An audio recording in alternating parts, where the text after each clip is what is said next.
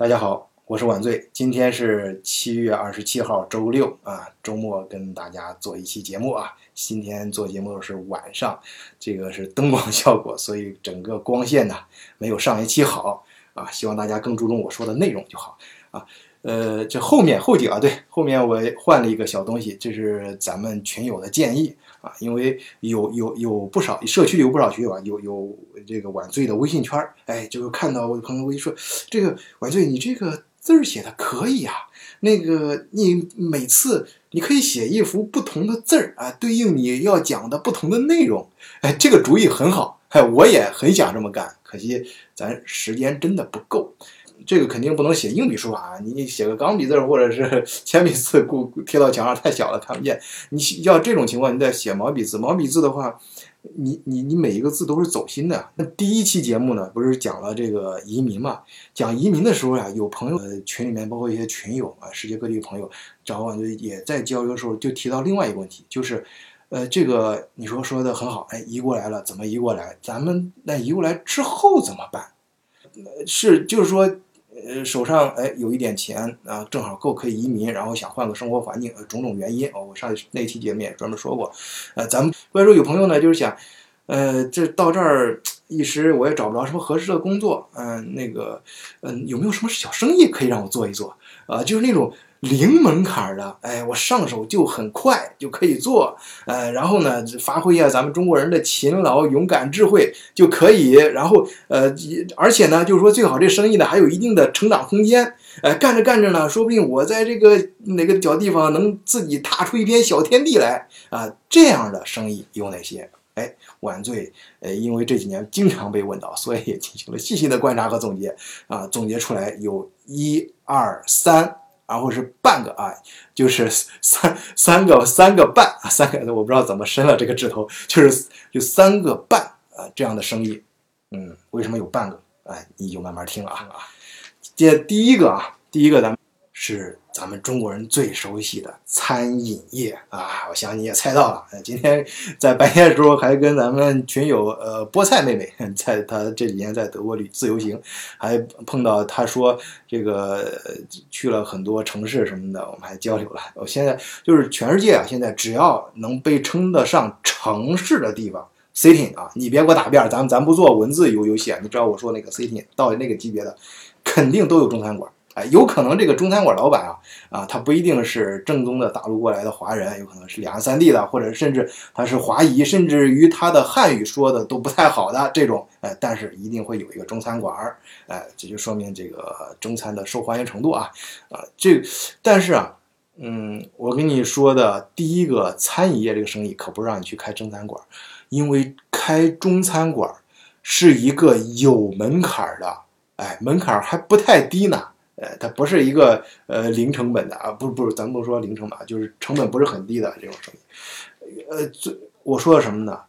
是开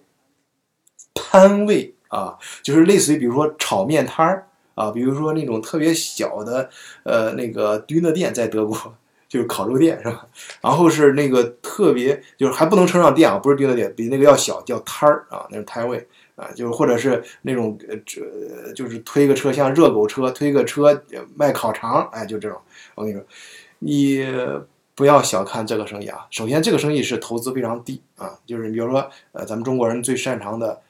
炒面摊儿，哎，这里我顺便插一嘴啊，我说的这个呃，就是所谓的零门槛，指的是什么呢？就是首先是投资比较低，第二个是呃，你要嗯，就是。只要你投入时间，哎，真心去做，靠着一定的勤奋，就能够挣到钱的。哎，这个不不是说那个那个零门槛就躺着在家躺着挣钱啊，那个今天没有。你要是奔着那个来，现在你就可以，呃，也可以接接着看啊。然后，说我拿一套炒面摊儿来给大家举例说明这个零门槛的意思啊。炒面摊是什么？你首先炒面不你，当然你如果说同我我做炒面不好吃，我做炒面我我我我老婆他妈每次呃都我老婆都不吃啊，我自己闻着我都不行。不是说这这那为什么那怎么办？就是其中为什么呢？因为炒面这东西很简单，它不是像饭店里面要炒各种菜，还要分各种菜系，分各种味道啊，还要甚甚甚至于餐具什么的都有讲究。这个炒面摊讲究什么？就是快。再一个，你你就琢磨这一种东西，你总归可以把它做得很好。第一啊，你可以去翻 YouTube 视频做炒面的，还有就各种网站的那个就不用 YouTube 啊，就各种视频网站就教你做饭，现在很流行，教你怎么把炒面炒掉。你很容易学会吧？你再学会，你去，你然后你去大街上买一份炒面啊，这个很多城市炒面可能有的甚至就是一最多的就是五五点五欧五欧元一个纸纸杯一样的东西，然后给你弄弄一纸杯啊，然后你你尝尝人家什么味儿，你回家肯定炒出来。而且这个东西呢，可以一次炒很多，你观察一下人家那个啊，炒完之后怎么放，哎，然后呢，这个这这，而且那一套设备啊。你如果是办移民的过来之后，就你那个积蓄啊，呃，肯定是够用的，买估计几千欧都差不多了。如果你不是全新的、二手的，我估计会很低的价格。反正总之是你肯定搞得起的，这个就是门槛非常低的，几乎可以把它看成零门槛。就是无论是财力、时间和和能力、技能上，哎，都是门槛非常低的。你只要通过，就是这个低是什么意思？这个低是相对于你通过你的努力，在一定时间内的努力，就肯定可以达到的。呃，不是说是相对于其他一些行业行业。你比如让你上来做大生意，比如说比如说我们说餐馆开餐馆，开餐馆你可不是说你光有钱就行。那餐馆的成本啊，那个门槛可不低。首先你要知道，那一个大型的餐馆，它每天的进货出货，然后呃各税务各方面打交道，那个是小，至少你要你要经过一到两年在那个餐馆那个行业里面泡一泡，才差不多。在德国，你可别小看有些小生意，我跟你说，有些你不起眼的那种小生意，他的收入。远远超出你的想象。你就拿咱们中国人来的时候印象最深刻的那个 Döner 店，土耳其堆那店。我跟你说，真是我认识个 Döner 店的老板，他跟我说，他当年开堆那店的时候就很犹豫，就是有一个堆那店有一个小饭店要转让给他，他就可以开他们他们土耳其的小 Döner 了。哎，顺便说一下，Döner 是德国人发明的，不是土不是土耳其人发明的，是柏林的德国人发明的，而且据。江湖传言啊，德国江湖传言，全德国最好吃的 döner 店有一家在柏林。去柏林的，你稍一打听，肯定都知道。随便拉个柏林的留学生一问，都是他那个门前呀，就是永远都是排队，就是排着将近有五十米到以上，至少是五十米以上的队，不管什么时候去。然后他的 döner 也确，而且几年价格都不变。而且是便宜，很便宜，里面的很丰富。我确实去去，我确实亲自尝过几次，就是里面包括甚至有时候能尝到还有茄子啊，什么东西什么都有啊，很好吃，确实确实做的有一手。就是那就当然那我说那个订店就是那个那个土耳其开这个小订店，它不是人家那个就是不是那种呃像这么有名的，就是一般的，就是但是位置不错啊。他就是由于当时房租太贵了，房租一个月要一万五。就将近十二三万人民币一个月的房租，很小很小店，他就当时犹豫嘛。后来说他他经过后来这个高人给他指点，还有反正亲戚朋友是大部分亲戚朋友是反对的，但是就跟我上一期讲那个逻辑啊，就是少数人家真正有经验的人、有脑子的人是给他说租下来，你就借钱贷款租下来没问题的。他租下来，租下来之后第一个月，他说第一个月。他的收入就是两万，然后干到第四个月的时候，他一个月收入是五万欧元。他房租是十那个一点五万，你就你吃过菌的话，你就想想他那个菌的原材料是多少钱，你怎么算？你看他一个月他的收入是不是比比一般的这个呃你上班挣的多多得多？你就算你自己算，而且关键是他做这种小生意。我们不能说他完全不交税啊，那也不可能。就是说，他基本上你去你去德国买什么地摊上买那个小墩的买那个小面包吃的时候，你还问他要账单呢？啊，你他手可能会在账单那儿晃一晃。你要是要了，你要但是你注意，你只要要，他肯定要给你打，他哪怕手写呢，也一定要给你，他绝对不敢不给你。你这个在德国是逃税是一个很严重的问题。但是他手手从那儿晃时候，你只要不说要就过去了，一般人都不会要。你早上上班哪来小就是小丁的店、小面包店什么那个那个包中国人，啊你就开炒面店。我跟你说，因为小面包店啊，且丁的店你干不过土耳其人，啊，就不用说了。你那那那个你同样的长相，你你卖丁的跟那个土耳其人一打扮去卖丁的，人家肯定买土耳其人。中国人就卖卖炒面啊，自己吃到的干净一点啊，像个中国这种老师傅，然后老司机这种一样，然后弄得干干净净的。哎，小摊儿不到不要不要超过三平米，最多就就是两两点多平米就够了。这样房租减下来，关键找地段人流量大的地方，比如说大型的火车站附近的市中心的，呃，甚至于商场第一一般商场上面肯定不会让你搞的，是有些商场的地下。地下一层，呃，也允许你开，就跟中国那种美食城啊，也允许你开。你在那儿租个小地方，我跟你说，你一个月的收入，我给你保守，我我跟很多朋友都都算过这这这这笔账，肯定比一般的白领挣得多。就而且它单一，你就琢磨怎么把炒面炒的，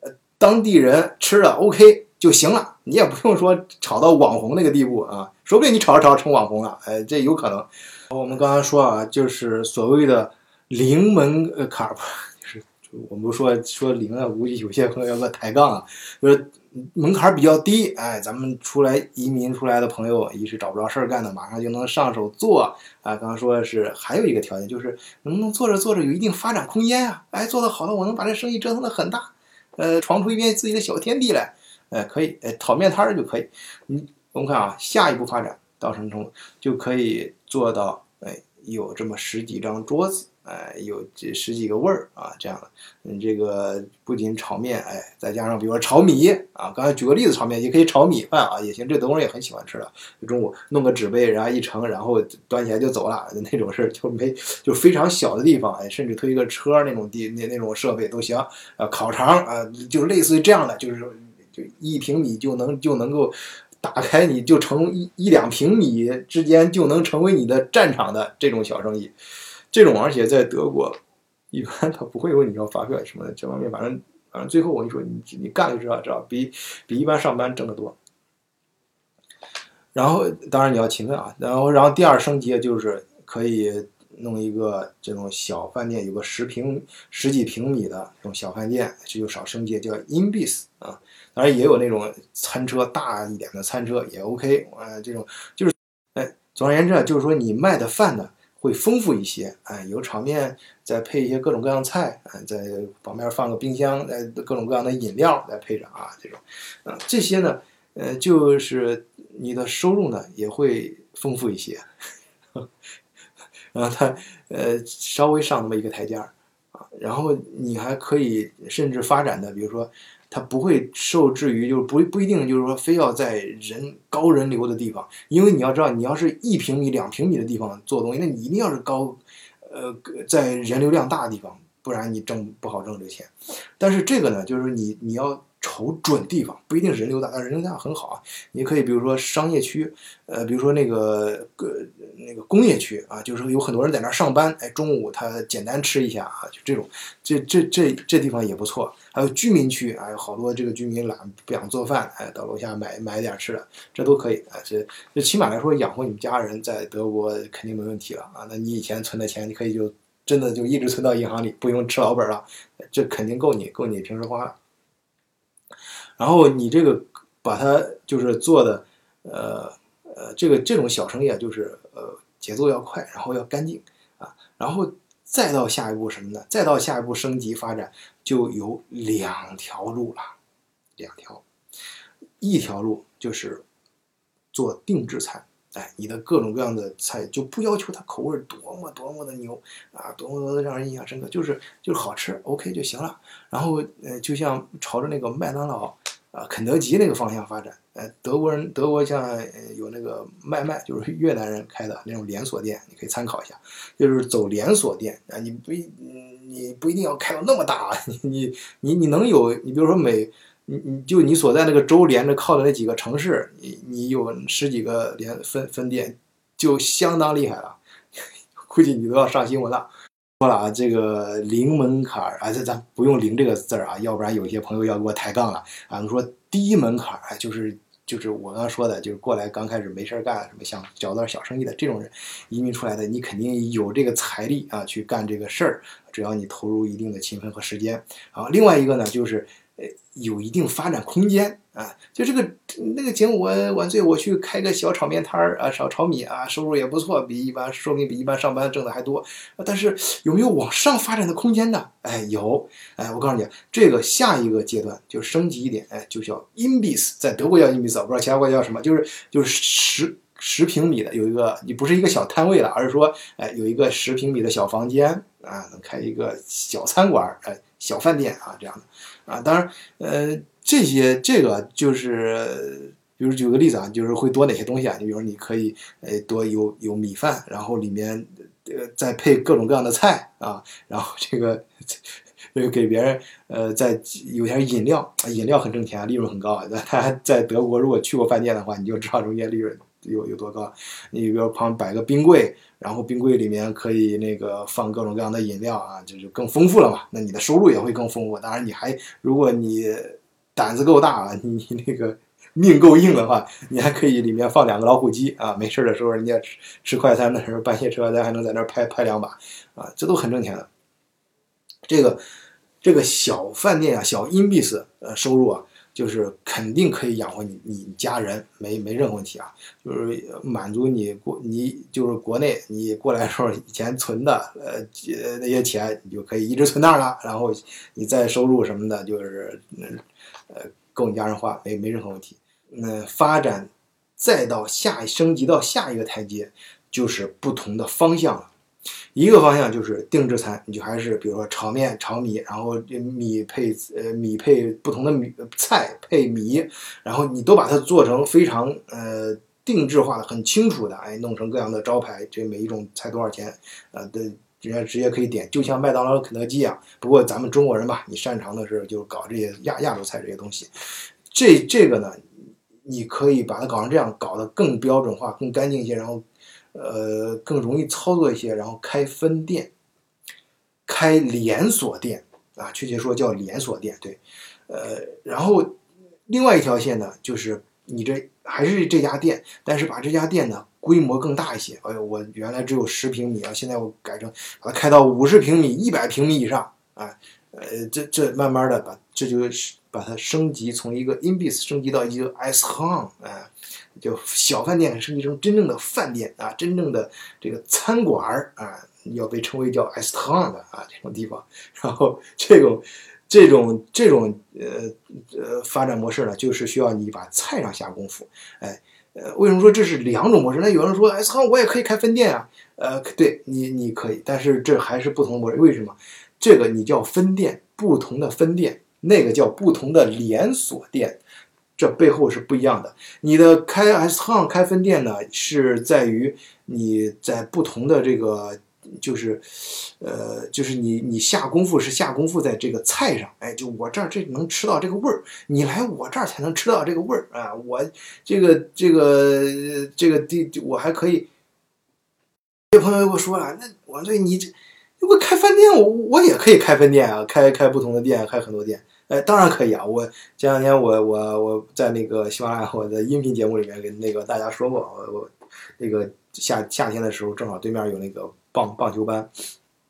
我儿子去上第一天上棒球班的时候，我也去，正好有个碰见另外一个老华侨，人家年轻的时候说在汉堡开了七八家分分店啊，人家开的就还是特饭店，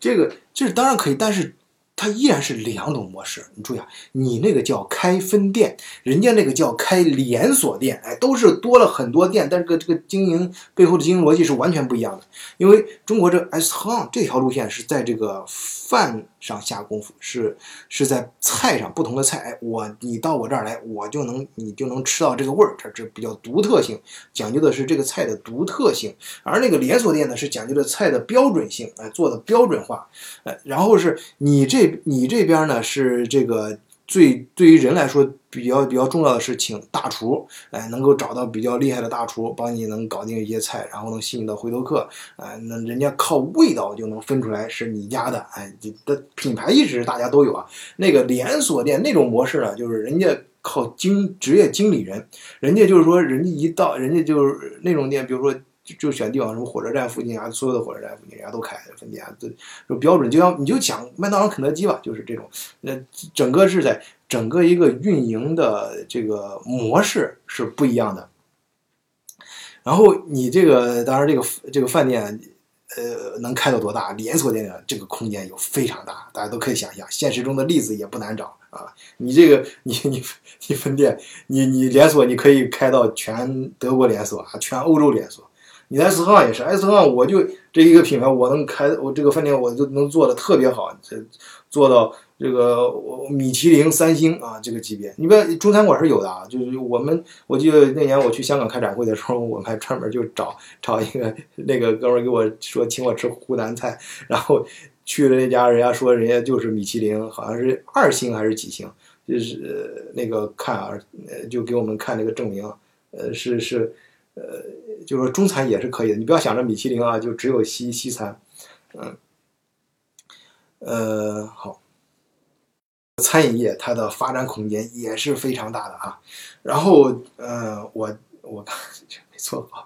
我我突然。我突然这脑子里刚才一直在犹豫啊，我到底说不说下面这个事儿？啊，就是我后来想还是给大家说一下吧，就是大家反正是你最好就是左耳朵进右耳朵出啊，嗯，就不要不要太太当真这个事儿。但是你要是真的是遇到这事儿，你想过当年晚醉给我讲过，关键时候说不定还真的能救你的命。这个我还真不是夸张啊，我跟你说啊，我这是件真事儿，就以前的时候我碰见过一个。中餐馆老板，他到一个新的城市，哎，就开一个看中一个小店嘛，把那店盘下来，然后是说要在那儿把它改成餐馆啊。他以前就是干这个的，说挺熟。然后他去装修的时候，人家旁边就有越南的哥们儿过来问他，说：“哎，你你这搞什么呢？”我说：“餐馆啊，跟跟你们一样的，说开餐馆的。”然后我说：“你这样，你你你别别开了吧，你你你你可以。”开个小商店是吧？你从中国弄点什么东西过来是吧？多好！你不要开餐馆啊。人人家就是这样说，然后他呢就是比较硬啊。你你说不让开不开啊？我偏开。哎，那哥们儿人家就就真的就就开了，开开之后，然后一个月之内，他的闺女女儿就消失了。然后人家就是给他，就有人给他打电话说：“你你这样，你你把那个你开那餐馆关了吧。你关了之后，你女儿马上就回来。女儿现在非常好，现在还非常好。”他当时一听啊，就赶快就关门了。人家女儿就回来，然后人家说：“很，你可以报报报警，没问题。”我跟你说，这个这个事情是说的什么？就是大家有一点一定要清楚。在中在德国，就是比很有实力的，呃，很有势力的，其实亚洲人其实还是越南人，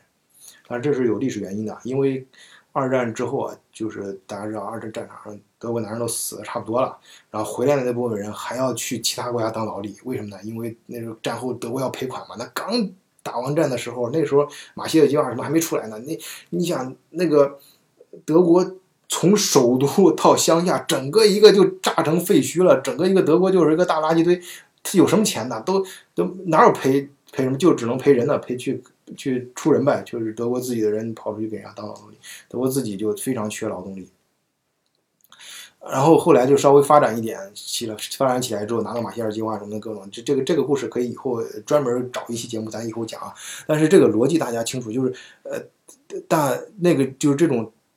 状况下造成历史上，哎，东德就是从越南引进劳动力，而西德呢就是从土耳其，哎，土耳其和越南人进来之后建设德国，啊，开始签的是合劳工合同是，哎，你干完这几年，干完这个就就走吧，啊，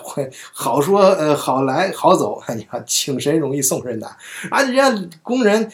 一来我干了这辛辛苦苦干了十年，德国建成建的这么好，我走傻瓜才走呢，而且很多都在当地娶妻生子，那老婆还都是当地人，我走走哪儿去啊？我这儿就是我家了。然后所以说，呃，在德国现在你看大家看到最大的两个外国人的种族，就是一个是土耳其人，还有一个就是越南人啊，就是在亚洲人里面越南人最多啊，所以说，呃，有些就是像。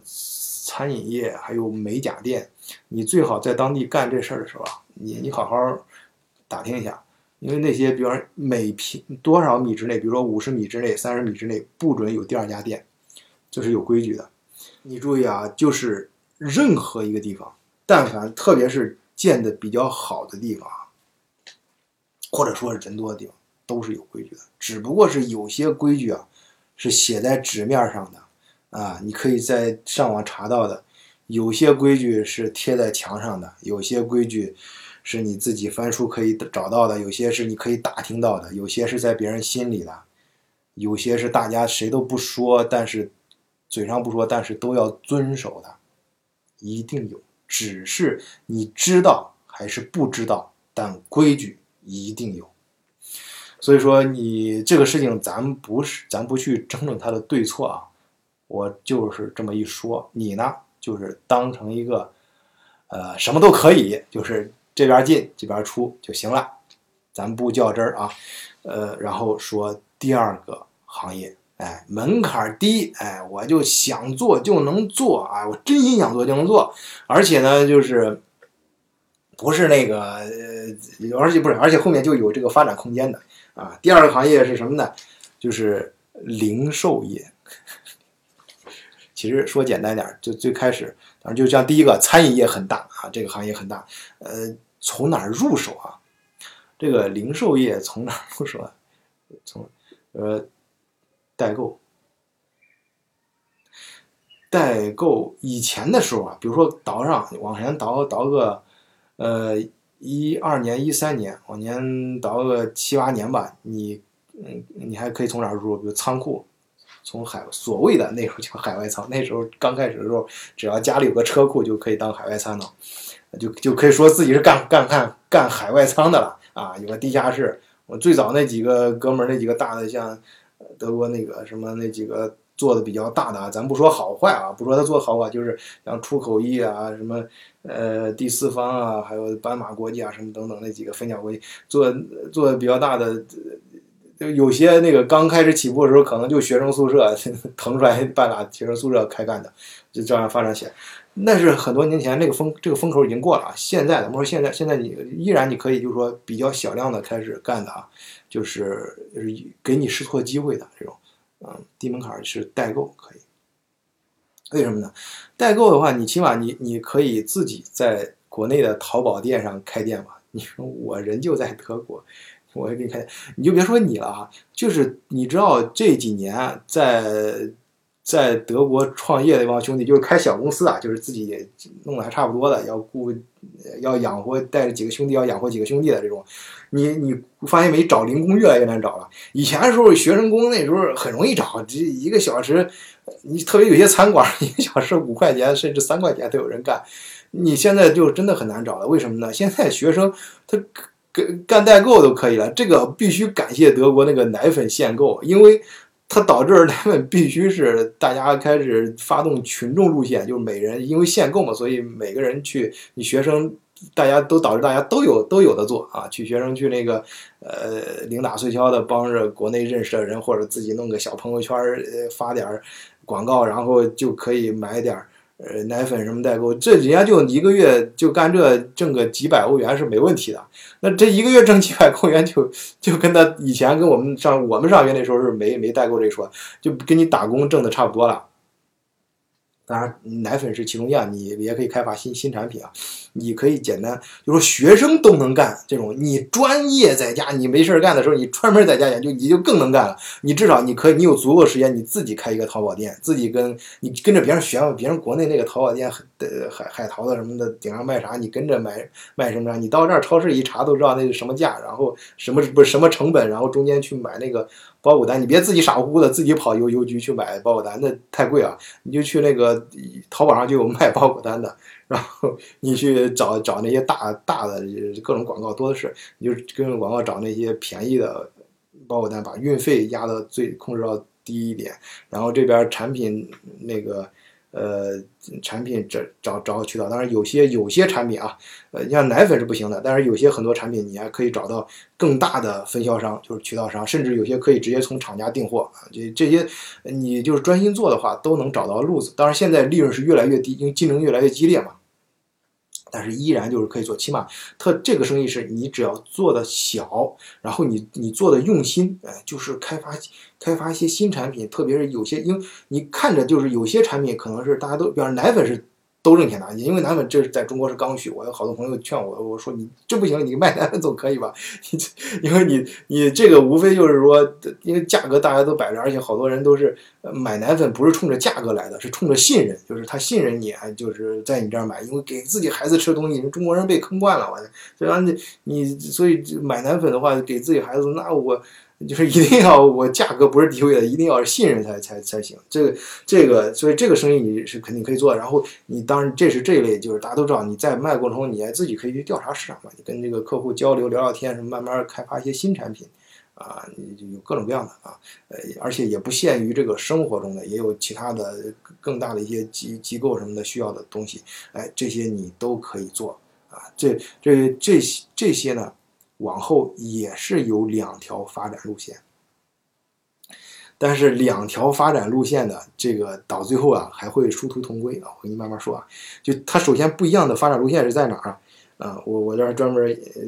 刚才专门想过这事儿，它两个路线是一个是就是在这个呃产品本身上下功夫啊，就刚才说的，一个是开比如说开发开发从。谁都能想到的奶粉开始，然后开发母婴系列产品，然后母婴系列的话，这里面就分的多了去了。你去德国 DM 和奥斯曼，呃，相信其他国家也都有类似这样的名称。中国像屈臣氏什么，我我不知道现在国内是什么，我在国内的时候叫屈臣氏。然后这一类的生生活超市里面各种各样的产品很细的，你找你你在这个开发到一个是你开发呃更多的产品，然后另外你开发有一两样你能把它做成爆款，然后这边直接厂家拿货。那就够了，你你就就就真的够了，你挣的就真不少了。然后第二个是你第第二个发展模式是在于什么？就是说你不太你的心思啥不是在开发这产品，而是做服务，做物流服务。哎，这里面物流服务呢就会到就会就是我们提到的海外仓。呃，海外仓你把它真正做起来，我其实海外仓，你去德德国看啊，就是。这几年在德国有有物流公司干的不错的中国人，自己开物流公司，只要是跟都都涉及过这个海外仓，哎，都涉及过电商这种。所谓的海外仓其实就是紧密配合国内的电商发货嘛，啊，它也而且好多都是双边做啊，一给国内的呃那些大的呃那个店铺供。呃，海代购的货，然后给呃德国的，就是那些开海外网店，在什么亚马逊、易海外易贝，还有海外海外的其他的一些平台上开店的人，给帮他们发货啊，解决最后一公里的事儿。啊，那是解决帮国内人是解决第一公里的事儿，这个逻辑大家很容易理理理解，就是这个你就发展到第二阶段了，就是你就有一定规模了啊。这是这这条这呃给人家做服务啊，就是我不在乎你具体走什么产品，而且我也不会说把钱投在你这个产品本身上，而是把钱投在服务上。哎，我就给你做服务，然后这里面你发展，你也可以自己单独的发展成做仓储、仓库服务，然后仓库服务还分，你还可以做中转仓，你还可以做海外仓啊，然后就是你，然后你还可以把它单独，我就做物流，哎，我能。这跟几个卡车公司关系维护的很好，甚至我自己有钱在德国租卡车，然后帮别人带货。当然这块物流这块，我我后面再再单独找一期给大家聊，因为这个群里面有好几个朋友给我提这个事儿，就是想让我谈一谈德国的物流这个行业。呃，我这这个我专门研研究过，这怎么把物流做好，物流的核心在哪儿？呃，跟中国有什么不一样？德国的特点在哪儿？这个我以后抽一期节目给大家慢慢讲。先这块就把它就说这一块可以单独，就是但是这个跟刚才一样，这就饭就像饭店一样，饭店本身是有门槛的。那个就是说你至少你可上来你可别道德我直接上来就开饭店，你直接上来开饭店，你你除非你有足够的资金存货够你交学费，要不然我跟你说那个你至少是先找一个饭店打工，干个至少半年一年的，你先摸摸明白了再说。然后这个也是你上来你不我说这个发展出来就是一个小的专门物流行业或者物流公司，或者是发展成一个专门的这个大大型仓库，这个是不是称得上仓库的？正常那起码得一一千平米以上，搞这些事这这是有一定门槛的。然后另外那个做产品也一样，你而且这两个。做到最后之后啊，是这两条线跟刚才那两条线还不太一样。这两条线是做着做着，哎，这种做做开开，然后到最后又又又走到一条线上了。就这种，仓库啊，仓库你就是重点做服务，服务服务到最后，你发现都都还是服务于电商，因为量最大的需求量最大的还是在电商上。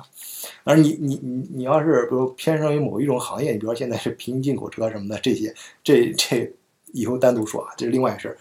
你做产品也是做做做，你到最后还是。到电商，为什么？你比如说电，你开发产品吧，你现在你在国内淘宝上，呃，开店呀，还有或者你给淘宝供货，其实它到最后的时候，现在都过时了。现在你大家知道，淘宝现在各个政策也出来了，你押金呀，还有各种，就是你做到一定规模，你就发现最后那个淘宝就像背后那个。糖黄雀给你就像割韭菜一样割割掉，你最后很容易遭遇这个命运。当然，我这儿不是说黑淘宝呀，人家就是肯定有人家的逻辑在，我只只说现象啊。有很多朋友这跟我们私下都交流过，但是你到都很，所以说现在流行要开发自己的 apps 啊，就是做自己的电商平台。现在很多就是我，就是我我这个有朋友哪天我找他看能不能请他也做一期节目，人家自己开发的 apps 在一就走的货量一个月就前年的时候，就去年的时候吧，就一个月都能做到四五十万欧欧欧元了。就是说起来，人家说的很谦虚，我也是干代购的啊，我就是卖卖奶粉嘛。其实相关的人很多，其他产品就跟就这个卖的东西跟你差不多这些东西，但是人家就是手段呀，然后各方面到最后啊，就是到一定程度，就电商达到一定程度，有自己的 apps 平台，电商平台就到就能做到这个，就能一个月就能做到。现在肯定你要估计一个月要上百万欧元了。你你那个另外你做服务也是做服务的话，你到最后的话，发现你也是一个电商。只是，呃，不同的模式，不同的切入点，到最后发展到也是电商。为什么？你你到最后也会发现，你做着服务，做着服务，发现你也开始进货了，也开始直接什么东西卖的好，你看你看得见流量啊，什么走的流量比较大的时候，甚至有很多货就直接扔到你这儿。我说一个仓库，我原来见过一个。一个我我不能讲名字啊，这个一个一个比较大的海外仓，他说他一天要处理的货，就他只是纯做服务，他不想卖东西，就这他一天要处理的退货就是就是他的客户不要的货，七个托盘儿。啊，就德语叫 palette，就是一个托盘，就是一点一乘二米呃长，然后零点八米宽的这样一个托盘，一般都是几米一一一米多高嘛，就是这样一个一个托盘的货，七个每天光退就人家不要的货啊，所以他门口一直都有那个土店什么摆地摊的，在德国那个生态系统里边等着在他这儿便宜去买货进货的，就是想便宜把整个托盘卖走嘛。你搞着搞着发现，都有时候有时候可能就是。一个很大的商家突然他倒闭了，这货就扔你那儿了，因为他要处理的话还得再掏钱，所以人家就直接扔你，你就处理，就发现就最后或者你自己走着走着发现有些货，有些有时直接直接有有有你到一定程度有专门的人，专门的公司机构会找你说，哎，我给你投点钱，你看什么货跟你合作，你肯定知道什么货卖的好，咱们怎么走，或者我这要拉流量，或者你帮我做并账什么东西，这干这个人都听听懂我说什么意思啊？就是反正是你到最后发现。就是你不管是研究中心研究产品的，最后发现干着干着产品的，你也得做服务，开始弄不好你也你同时的物流部门也出来了，然后那边专心做服务的，这么搞物流的，发现到最后的话，产品也干干起来了，到最很容易就是说这就是这种哎分开一段，到最后殊途同归啊。这是中间这个零售业的特点啊，就是这个是就是说可以找到切入口，可以找到切入这个行业的切入口比较低的成本，就是你肯定能掏得起这个钱啊，你可能通过你的勤奋可以扎进去可以做的啊行业。然后是第三类生意是什么呢？哎，就是大家比较知道的那个导游，我估计大家也猜到了，旅游业。旅游业当然就刚才说，其实导游，我记得就在就是最火那两年啊，呃，就是大家刚在中国刚有钱，不是一零年以后啊，起来之后到海外开始撒钱，开始一买 LV 买一买名表一个一一两个胳膊都带带满，买 LV 一买买大包套小包买十几个走的时候，那个时代那两年就是有很多就是在。德国、美国全都有啊，就是正读博士呢，学习特别好的这高材生，不读了，不干了，专心干导游。没导游，人家说有人有那年有段子嘛，说说呃，小时候人家给我算过命，哎，我的命很好呀，说你将来。是出入高档场所，然后走走到哪儿都左或什么左左后面跟一群人，就是呃左左呃左拥什么右拥什么，反正跟好多人，很有排排场，然后都是开名车啊这种，哎呀很高兴，结果长大发现什么是导游，当然我不是不不是讽刺导游，就是很多我也有很多导游朋友啊，确实这个。这个行业我就说了，这三个行业都是零门槛，就是都是可以发展到很高程度的啊。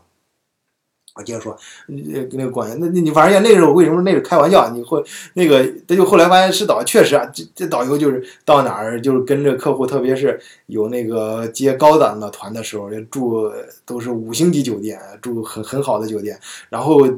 一般干导游干到一定程度啊，一般车还都不错，买名牌车嘛。当然在海外干导游买名牌车，不是因为这个，不是一个是客户长脸好看，再一个好的车，比如奔驰耐开，你一般的车可能开二十。十公里、三十公里就不行了。那奔驰说，据说能开到一百公里、一百万公里啊，万我刚才少说二三十万，呃，奔驰可以开到一百万。然后你你还有其他的，呃，还有像什么走走路什么左后面跟一群人，那可不是嘛？你导游你不是老你后面跟一群人，你要介绍嘛给人家。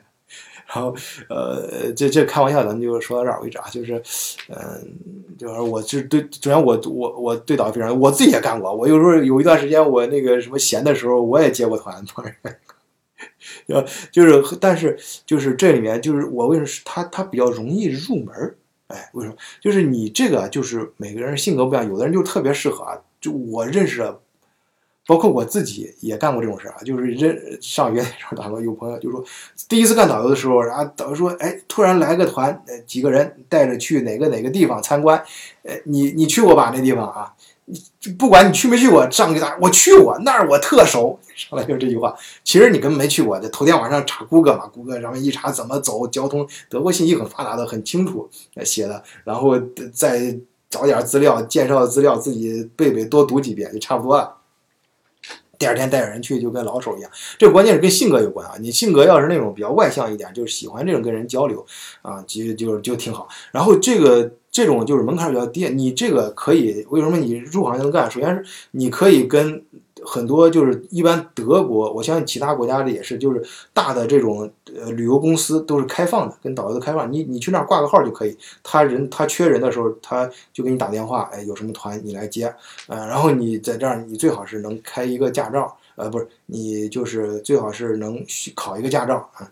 这当然也有很多，我现在越来越少。以前的话，我还见过最缺导游那时候，呃，好多带导游都没没没驾照。就就就是干上去讲，因为特别这种大团，大团的时候都是坐中巴车嘛，那他就你你有驾照你也开不了那车，就是找那个专门的德国司机啊或者本地司机去开。这个呢，就是入门的时候呢，你基本上不需要什么太多成本。再一个，你如果有自己的车就更好。如果你这车是好车，那就更容易接到嗯高端的一点团嘛。然后你。对一个地方熟悉，我刚刚说了，你自己总会查吧。然后不行了，自己去踩踩点儿啊，都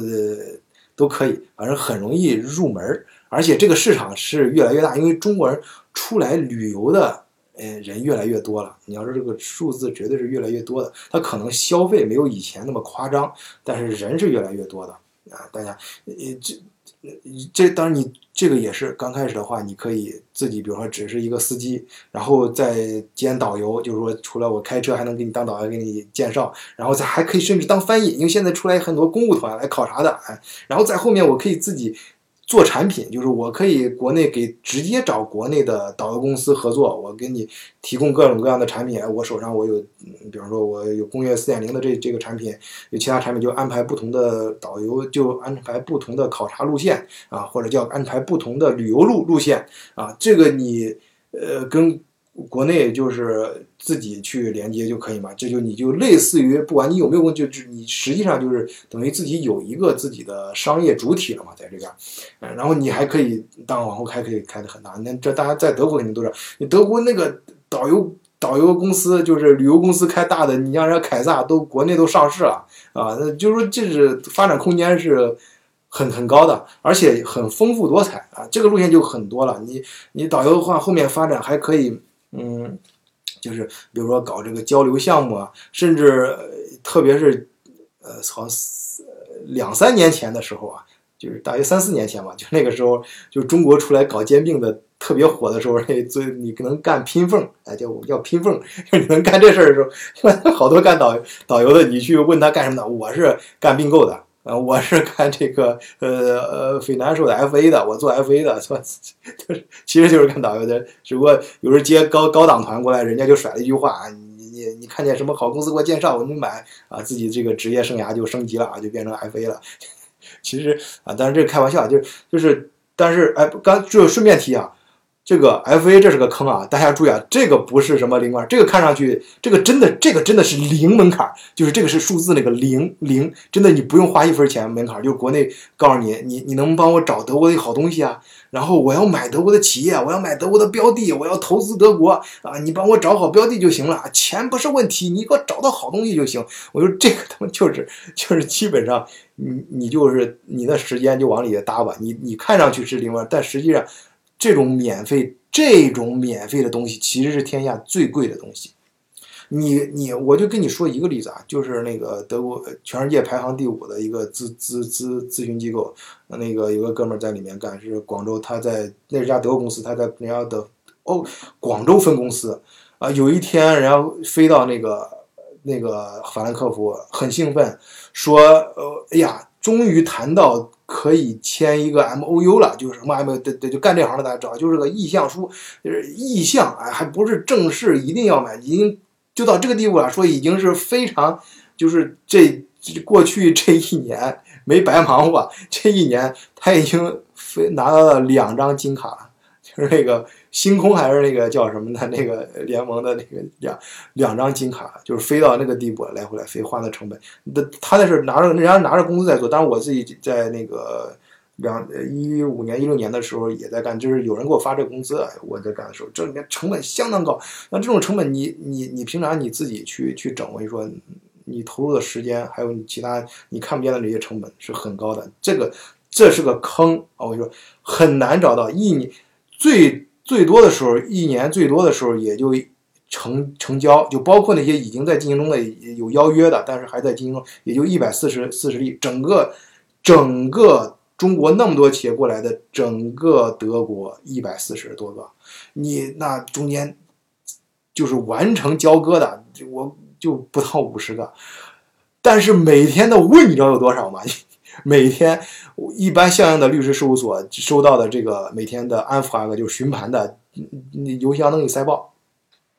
最火爆那两年啊，最火爆那两年的时候，那那两年你真的不如踏踏实实的干导游。那两年就是一二，就是那得再往前推两年，就是呃一三年、一四年，说到再往前了，一就是一三、一四、一五，大约就是这这几年啊。那几年的时候，你闷着头干导游，就是你这边就是做的比较。呃，不错的啊，就是你自己有个车，然后帮人家拉过来，然后带的地方就是那一般导游都是提前店都都都有都都挂过号的，你去那儿只要你人带进去，你出来，你你回头你再去找那店，你就不用这样找，他只要买东西，那个那商店钱就自动打到这导游账户上了。然后你这个在呃你另外跟顾客建立关系之后，那个你的顾客回国之后，你再接着帮他搞代购啊，他买什么东西了，接着他他朋友一看他买东西好了啊，再买的话你再帮他再去买，然后加上退税，呃然后这这夯不啷的加起来。嗯，就是法兰克福那边人最最多干这的，两我跟你说，那两年闷着头干，两年挣一套房，在法兰克福买一套房，一点问题都没有。当然你注意啊，就那两年，就那两年，就或者就那两三年吧，就那两三年的时光，呃，过了之后，之前不行，之后现在也不行，现在竞争很激烈。现在我跟你说，干导游的很辛苦，国内拉人头的，国内你。你国内过来一个团，你要给国内的导游公司一个人头多少钱？呃，这这干导游的都知道，所以我这边给给兄弟们说，在节目里面也帮兄弟们说两句话。这两年在德国干导游很不容易啊，这个钱不是那么好，不是那么好挣的，因为竞争太激烈了。而且现在出来的人都很理性了，不像以前出来之后买买买什么的，这因为现在确实是。不不是不是很不是很容易啊，但是那两年可真厉害，那两年闷着头干可真厉害。好，我们呃就是就说到哪儿去了？我现在是回来说，就是旅游业，旅游业啊，因为在另外一方面，当然你还可以发展，就是这这两年你。在我们说入行很，这就是说门槛比较低，你可以入行的啊。但是这两年可能就是入去进入这行的时候，呃，不是那么的容易。当然你肯定能入啊，肯定能入。你进去之后，呃，但是干的时候，你可以再往上一层走的时候，你要想动点脑筋，开发自己的产品，比如说结合现在新的一些手段，你怎么就是说白了，你你怎么去找你的流量入口？比如说你自己开个抖音账户啊，你看看。然后这种，然后然后这这个你可可呃跟那个你琢磨琢磨跟国内的什么机构合作啊等等这种，呃还有比如开发不同的产品，你开发一些，你还可以开甚至可以开发过来安排过来学习的啊，甚至于过来上学的啊，就是慢慢就到中介就是产品多元化啊，然后也可以专一一种啊，我就。旅游业啊，我干的我干更大，更大的时候我自己不当导游了，我就我就接活儿，接了活儿之后我分给德国的导游兄兄弟们，我自己就成立一个导游公司，不是旅游公司，然后我胆子够大，我我我我敢，而且我有更大的资本了，我就一次，比如说当年凯撒，凯撒为什么敢？凯撒走发家，凯撒最开始时候，人家直接包机，其他人都不敢，人家直接包一个机，当然你要这个风险非常大，你包一个飞机，你人填不满的话，那你不是硬硬赔吗？但是。这就是看你的是，一个是你的胆子，再有一个你确实水平能达到，你能找得来这么多客户。反正往高处，这我说这三个行业，每一个行业这里面没有任何高低贵贱之分啊。这三个行业，而且也没有说哪个行业就容易，哪个行业就简单。它你要说难都难，你要说呃容易的行都都容易，它都是呃就是。每一行在入行的时候，你都能找到很容易的切入点，但是每一行你这里面都能干得很深，哎，都能干得很专业，都能干得很很高，水平很高。嗯，好，我们说完了这三个一二三，那么我还有半个什么呢？半个就是媒体，就有点像我现在，但是我这个不太算，因为。我这个完全是没没有没有什么没有对应的那个收入的。那现在这个呃为为什么叫半个呢？因为这个东西你可以说是有门槛，也可以说没没门门门没有门槛。因为现在你你知道好多那个呃就是媒新媒体这一块儿，呃你比如说最简单啊，这个我稍微提一下，就是国内某什么同城那个。呃，这这又因为这个，我一说，他就那国内就那一家上，就这一类公司就那一家最最最大，所以说以提不提名字大家都知道，就要在这边往欧洲市场铺，你这边要媒体，因为我一个月给你一一呃不不到一一千欧元，你干不干吧？你你在这儿给我组群，然后在这儿给我发，往外做做裂变，你你做不做？然后你然后你找找找。找人头往外铺，然后媒体你也可以自己，就是说你开个抖音账户卖东西，因为这个为什么说半个？这个其实都是结合着前面几项，因为现在的嗯人啊，就是我也表达过这个观点，就是他很多人买以后可能大家的东西的差别越来越小了，因为各种技术新的技术出来之后，你有就是没有，没有就是没有。你有的话，就是大家生产出来的东西都差不多，都是会去找那个最好的生产手手段，呃，而且都是模块化的，可以直接像搭积木一样，新的产品就出来了。你你那个，但是关键是从谁那儿买？一个是你作为商家，你怎么去找你的流量入口？另外一个是你作为你作为那个买家，你你去哪儿买？哎，那很多人就会越来越倾向于媒体，而且是自媒体。我信任的那个人啊，我从他那儿买东西就行。他卖什么不重要，就我信任他，哎，我让他买，就我让他帮我买，或者我就在他那儿买东西就行。哎，或者他他买什卖什么东西我就买，我支持他。哎，这种媒体，就是为什么现在越来越多的。你看那个抖音账户，你看还有现在那个是。我这两天也在专门研究看别人 YouTube 什么，好多那个讲电影的，到最后都成一个什么，呃，卖卖什么大拉皮儿的，卖什么那个瓜子儿的，卖什么卖袜子的 都有。反正他就是网红，然后带催生的这个经济，所以他这个是依托于以上面前面三个生意啊，他是提供一个流量入口啊，所以把它称为一个呃半个生意。这个这个媒体呢，但是这个是门槛比较低，所以你只要能找到你身上的特色，或者你你能拉下脸，你去呃抖音开账户，或者你反正你能拼，能帮帮别人直播什么的，反正这个东西就是说肯定你想干可以干啊，但是而且你稍微琢磨琢磨能能找到门道的，但是但是这个发展空间有多大很难说啊，你能不能干到网红就很难说。就说说我啊，我就不是，我就今天说，我今天刚给我的 YouTube 频道写写那个什么 description 啊，就是我我今天发现还可以，呃，可以写描述我这什么频道。我上去就先写三三个词儿啊，就深度，呃呃硬够硬，然后质感啊，就是这才是德国风格。因为别那个，呃，咱这个德国视角是吧？德国这个 flag 得先立住，先立起来，就是咱们说什么事儿得说的得。哎，这这确实在走心啊！确实是经过咱们思考，自己是长时间去积累啊，不是瞎说的，而且不是说对着念新闻稿，也不是说对着那个呃别人说什么对着过来 copy 过来就行了，要真的是自己的理解啊，而且是经过实践中总结啊，这种实践加理论啊，要这样可能才是质感啊。质感这个词儿怎么形容我不太知道啊，就是有兴趣的可以多听听我的。德国视角的其他的音频节目啊，就上那个喜马拉雅，你可以自己去 去搜。然后，其实你在那个搜索引擎里面搜“德国视角”，应该都能出来。呃，Podcast 也可以，你就多听听，你就知道什么叫质感啊。咱们一就是德，咱们就是反正我就是说了嘛，咱们不在于追求德国这两个字，而是德国的精神。哎，德系的风格要把它做出来。哎，好，今天的节目就讲到这里，谢谢大家，祝大家周末愉快，再见。